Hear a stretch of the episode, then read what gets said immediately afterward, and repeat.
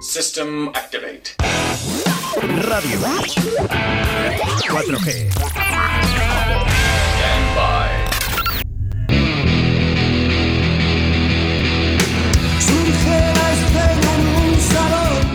Y es que los martes hacemos referencia a lo que más nos gusta, y es que una de las cosas que más nos gusta es recoger setas, pero siempre hay que tener prudencia y saber eh, qué setas tenemos que coger. Para eso hoy contamos con Jesús Martín, nuestro experto micólogo en Río de la Vida y en Radio 4G. Buenos días, Jesús.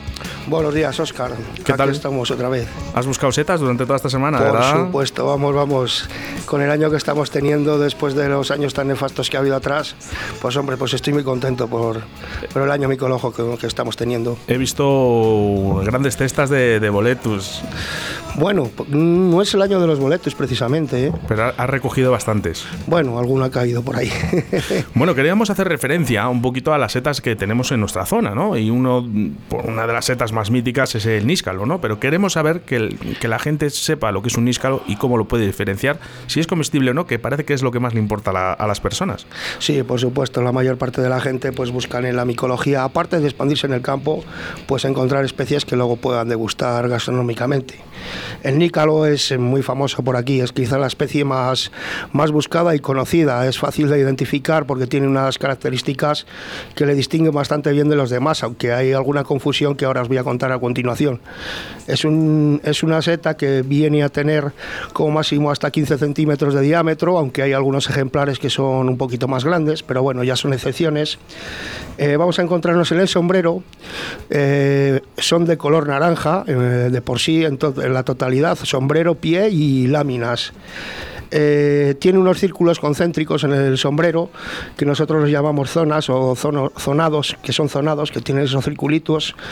Luego las láminas segregan una sustancia, un látex, de ahí le viene el nombre de Lactarius, de leche, de, de color anaranjado, en el caso de Lactarius deliciosus, el más común que hay. ¿Eh? que luego se oxida a, a color verdoso cuando lo manipulamos y los tocamos, has visto que se ponen Sí, sí, verdecillos, sí, ¿no? claro. Bueno, pues luego el pie, el pie es relativamente corto, no suele superar los 7-8 centímetros y tiene unas manchitas de colores más oscuros que nosotros lo llamamos escróbilo, fosetas y tal. Vale, lo vamos a encontrar siempre en pinares porque está asociado a, a los pinos. Y luego hay especies afines a él que son comestibles, como podría ser el Lactarius sanguifus, un, un primo hermano suyo. La diferencia está en que si le damos la vuelta vamos a ver que las láminas son de un color vinoso, de un color, em, sí, rojizo. Entonces, ese- si, si le rascamos, el látex que segregan es de color vino. Es perfectamente com- comestible. Pero luego hay otras especies que se parecen mucho también, y- pero no son comestibles. Sería el caso del Lactarius chrysoreus, muy común, pero nos vamos a dar cuenta porque por arriba son prácticamente iguales, anaranjados y zonados. Idénticos. Sí, sí, tú lo O has, sea, podido, yo- lo has yo- podido ver conmigo, Eso ¿verdad? es, eso es. Pero cuando lo damos la vuelta inmediatamente vamos a ver que las láminas no tienen ese color naranja, zanahoria que tiene un Lactarius deliciosus. Son de un color crema, ¿eh? el pie es más clarito, tampoco es tan anaranjado, y al rascar las láminas, al hacer un cortecito así, segrega un látex de color blanco. Entonces ahí ya nos está diciendo claramente que no es, que luego se oxida a, color amarillo. La intoxicación no es grave porque realmente no es venenoso, es un poco indigesto y nos va a estropear el guiso porque es un- tiene un sabor acre y picante. Vale, El, quiero, quiero destacar una cosa. El, el- el color hemos dicho que es más blanquecino porque le llaman el falso nícalo, ¿no? sí, el falso níscalo, el nombre científico es Lactarius chrysoreus. Claro, porque digo, por ejemplo, hay, hay personas que, que ahora se están iniciando un poquito en el tema de las setas. mm, Digo, bueno, el falso, falso nícalo, para que la gente lo entienda, ¿no? Que no es comestible. Y, y- y eso, eh, que nada más que le das la vuelta, yo creo que lo vas a notar. De todas maneras, eh, el, el níscalo en sí le segregan unas partículas justo por detrás un poco verdosas, ¿no? Tipo a musgo. Y este, el falso níscalo, no- el falso níscalo no lo hace, ¿no? No, no, los nícalos segregan látex. Sí, pero bueno, esas zonas verdes que tiene, esas pequeñas motas, Eso es porque el látex se oxida y adquiere esa, esa tonalidad, ese color verdoso. Vale. Bueno, puntos a referencia para la gente que está investigando sobre que todo ahora, que nos cierran los bares y todo el mundo nos vamos a concentrar en los pinares, seguramente. Bueno, pues eh, porque, porque, tengáis esos puntos concretos, ¿vale? Y recordar este, esta entrevista que luego posteriormente la vamos a subir. Em, otra de las setas más comunes, y yo creo que es, por no decir, yo creo que la top, ¿no? La, la que más eh, buscada y gastronómicamente yo creo que para mí pueda ser la mejor, es la seta de cardo. Por supuesto, aquí en la meseta yo creo que junto con otra que vamos a hablar luego, son de las mejores, porque el níscalo hay gente que lo aborrece, hay gente que le gusta mucho, bueno, es una seta para guisar más que para otra cosa, porque la carne que tiene es de consistencia granulosa, no es fibrillosa como la pueden tener otras setas. Entonces, pues por eso a lo mejor, de ahí que el níscalo no sea es común y es muy buscado por eso, pero por ejemplo la seta de cardo es otra cosa. Es una, una seta maravillosa, una seta que vamos a poder encontrar aquí en los perdidos, en, zonas donde haya cardos, lugares herbosos donde haya cardos, y nos la vamos a encontrar siempre sale sobre la raíz del cardo. Es un saprófito de, de la raíz del cardo. Cuando el cardo se seca, y comienza a pudrirse abajo en la tierra, entonces es cuando se apodera el micelio de esta seta y nos la vamos a encontrar ahí. Es una seta muy variable de coloración. ¿eh? Va desde, desde el color crema clarito, incluso blanquecino, hasta un color, va en toda la gama de marrones, chocolate, hasta el casi negro. ¿eh? Entonces ahí, pues bueno, hay una, un pequeño problema porque hay clitocibes que salen en, las, en los prados estos donde se da la seta de cardo que nos podrían dar lugar a error. Pero si enseguida le, apretamos el pie o tal, bueno, vamos a ver que la consistencia no, no, es igual. Pero hay que tener cuidado con eso, porque los clitocibes también tienen las láminas decurrentes. Esto quiere decir que las láminas se deslizan por el pie, bajan hasta abajo, ¿no? Y la seta de cardo es uno de los caracteres que tiene. Lo más equivocado por la gente en una seta de cardo es la recoge, luego la lleva a asociaciones como la que tenemos aquí en Valladolid, y, o a gente como tú, experta ¿no? en ello, y, y lo que más se equivocan es el color de la seta al cargo, porque ellos identifican la seta al cargo con algo más oscura, ¿no? Pero la hay blanquecina. Por supuesto. Luego, bueno, hay, hay dos variedades que las vamos a dejar aparte porque por aquí no se suelen dar, que salen de otras umbelíferas, pero si nos centramos en la seta de cardo que tenemos aquí en la meseta, en nuestra zona, nos vamos a encontrar con eso, con, es muy variable de color. ¿eh? La tenemos desde color blanco crema hasta marrón, más marrón más oscuro, bueno, hasta casi negro, como te he dicho antes. Unas son más consistentes y otras menos. Hay gente que dice que estas que son oscuras y con el margen enrollado, que son de gatuña. Bueno, pues hemos demostrado que no es verdad. La gatuña no da más que picotazos.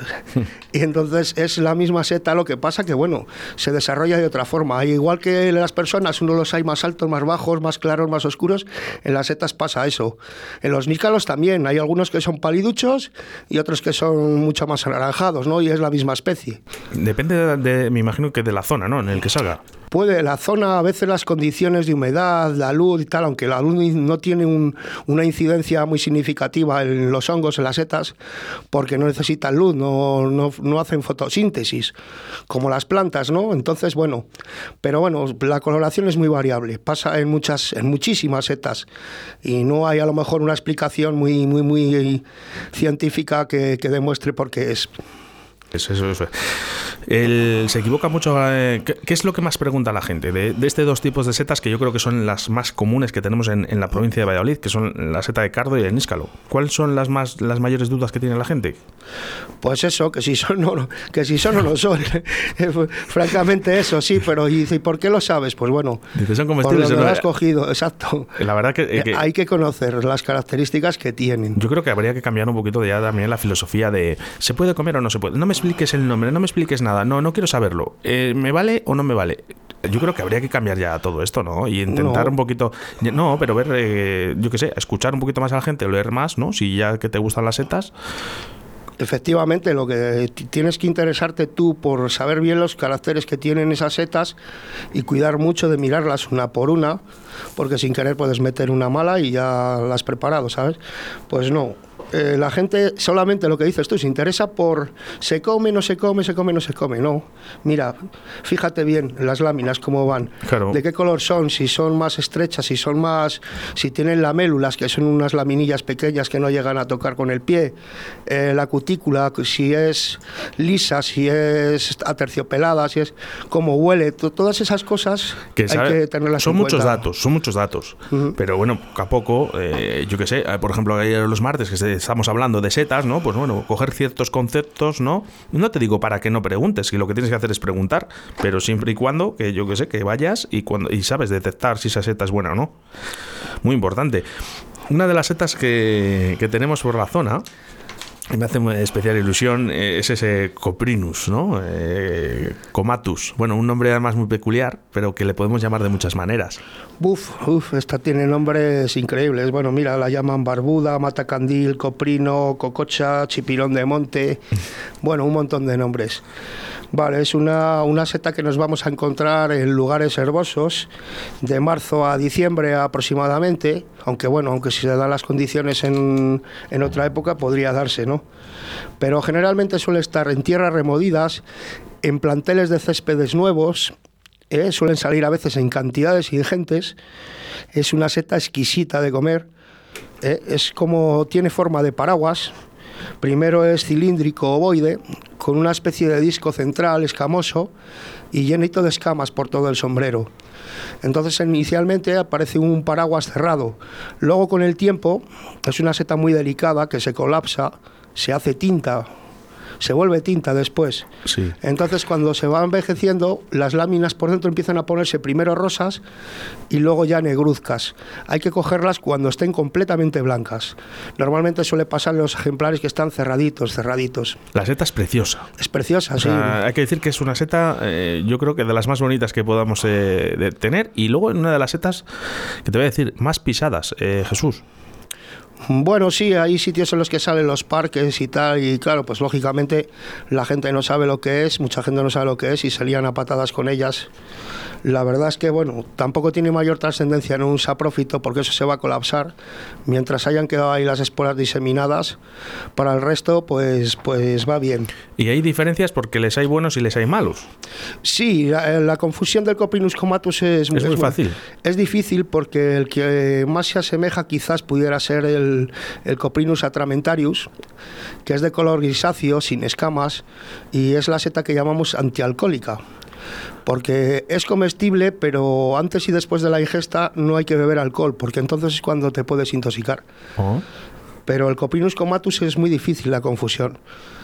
Lo único, para recolectar esta seta yo recomiendo eh, muchísimo cuidado porque es muy delicada. Hay que comerla rápidamente porque en el momento que la metemos en temperaturas que no son la que tiene de manera natural, en el coche o la llevamos a casa refrigerada rápidamente porque enseguida se estropea. Es el problema que tiene. Y luego a la hora de comer es una, una seta fina, delicada, de fácil preparación. No hace falta simplemente con meterla un poquito al microondas con un poco de agua y sal, o sea, perdón, con un poco de aceite y sal. No hace falta más. Mira, nos preguntan aquí a través del 681072297 dice, ¿hay alguna aplicación para las setas? Pues hay un montón, ¿no? Pero nosotros siempre recomendamos la nuestra, ¿no? Como digo yo, Micocil, ¿no? Ahí va a poder encontrar eh, muchas cosas, sobre todo de dónde coger setas y dónde no. Eh, Sí, como para buscar lugares de setas, sí, si lo que quieres verdaderamente es saber de setas, características y tal, pues ya tienes que recurrir a los libros o ahora internet tienes, hay una, una el Indus, Indes Fungorum, que se llama, es, el, es la página más fiable que hay en setas ahora mismo. Indes Fungorum se llama. Bueno, de todas maneras, como a lo mejor el, el nombre es algo complicado, Es ahora, complicado, ahora mismo, sí. ahora mismo te lo, te lo, te lo enviamos. Eh, Jesús, eh, ¿nos quedamos algo en el tintero?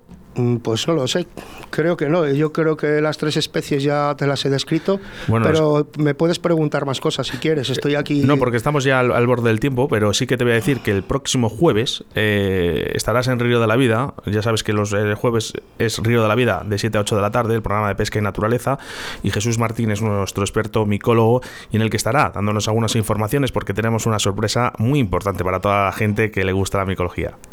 Pues aquí estaremos, Así con mucho que- gusto, como siempre, ya sabes, Oscar. Bueno, pues eh, muchísimas gracias por estar aquí y el jueves eh, nos vemos. Hecho. Un saludo. Venga, estoy muy contento. Gracias. ¿Sabes por qué? ¿Por qué? ¿Por qué? Porque ya sé venir a la radio sin perderme. Ah, bueno, hay que decir que, que Jesús, que estuvo eh, unas semanas anteriores, eh, bueno, no encontraba la radio, eh, casualidades de la vida, y bueno, pues. Nada, ahora ya viene el coche solo. bueno, Jesús Martín en los micrófonos de Radio 4G. Un saludo, hasta luego.